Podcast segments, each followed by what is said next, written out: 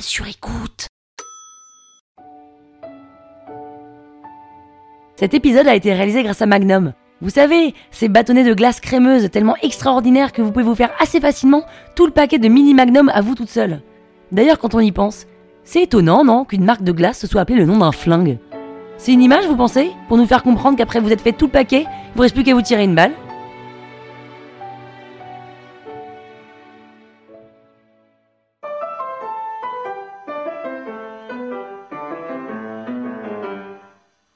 Salut les arnaqueurs, c'est Pénélope. Et oui, Pénélope, c'est mon vrai prénom. Génial, hein Dans cet épisode de l'arnaque, je vais vous raconter comment j'ai survécu à 4 ans de droit. Enfin, 4 ans dont un redoublement. Sans vous spoiler, je peux vous dire quand même à la fin qu'un grand voyage valait bien de se farcir le code civil en livre de chevet. En vrai, je suis comme tout le monde, hein. Parisienne, 34 ans, célibataire, et j'aime l'Asie. Quand vous vous inscrivez en droit, il y a deux chemins qui s'ouvrent à vous. Soit vous y allez à fond pour être avocat, soit vous y allez en attendant qu'un miracle se produise. Bon, bah moi j'ai suivi le chemin numéro 2, forcément, le chemin du miracle. Et donc je l'ai attendu ce miracle. Un an, pas de miracle. Deux ans, pas de miracle. Trois ans, toujours pas de miracle. Quatre ans, bah pas de miracle. Hein. Puis j'ai une sorte de fulgurance, il était temps en même temps, et je me suis dit qu'il fallait le provoquer ce miracle.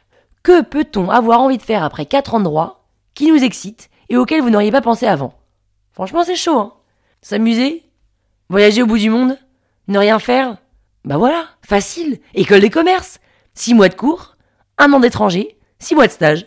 Donc je cravache pour le concours, je le passe, les résultats arrivent, et là, liste d'attente. Pardon, j'arrive dernière sur liste d'attente. Il y en a 63 devant moi, autant se dire que c'est foutu. Donc dix jours après la rentrée, je m'inscris en droit, je suis déprimé, je suis en train de préparer mes affaires pour mon premier jour de ma cinquième année de droit, et là, le miracle se produit. Bonjour, ici l'école des commerces, une personne vient de partir après une semaine de cours, la place est pour vous si vous voulez. Incroyable Le lendemain, j'étais dans le train, je trouvais un logement et on me demandait déjà de choisir ma destination pour l'année à l'étranger. Et d'ailleurs, c'est pas si facile, hein. Parce qu'il y a quand même une règle. Ceux qui ont eu les meilleurs classements d'entrée choisissent les pays qu'ils veulent, et les derniers prennent ce qui reste. Alors moi qui rêvais de Corée, de San Francisco, de Papouasie, autant vous dire qu'en étant dernière sur les attentes, je me suis retrouvée avec la Suisse ou la Belgique au choix. Sympa. Et puis je vois que le Vietnam n'est pas une destination qu'on propose. Du coup, comme ça, là, au culot, j'écris au stylo Vietnam en majuscule et je barre d'une grande croix Suisse et Belgique. Mes potes, eux, partaient tous à Miami, parlaient que de surf, de petits déj face à l'océan, de requins, des Bahamas le week-end, de Miami. Et moi, en attendant, j'étudiais le guide du routard Bruxelles. L'enfer. Un mois plus tard, le directeur de l'école m'appelle dans son bureau, et là, miracle numéro 2.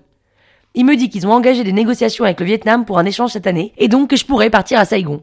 Non mais dingue C'est tellement louche que je me demande si quelqu'un a pas œuvré derrière mon dos en me voyant tellement dépité. Donc je suis partie à Saigon, seule, avec mon sac sur le dos, pendant un an, et j'apprends sur place que les cours ne sont que le soir de 18h à 21h. Mes potes, eux, s'étaient trompés. Ils partaient pas du tout à Miami en Floride, en fait, mais à l'université de Miami, dans l'Ohio. Rien à voir. En fait, ils avaient vu sur la feuille Miami University, et à aucun moment ils s'étaient dit que ça pouvait être ailleurs qu'en Floride. Et ouais, c'est aussi ça l'arnaque de la vie. Parfois la roue tourne. On sait pas ni pourquoi ni quand, mais quand elle tourne, oh là là, c'est jouissif. Et je vous avoue que je cherche pas trop à comprendre dans ces coups-là. Hein. Et si vous voulez en apprendre un peu plus sur moi, écoutez l'épisode numéro 3.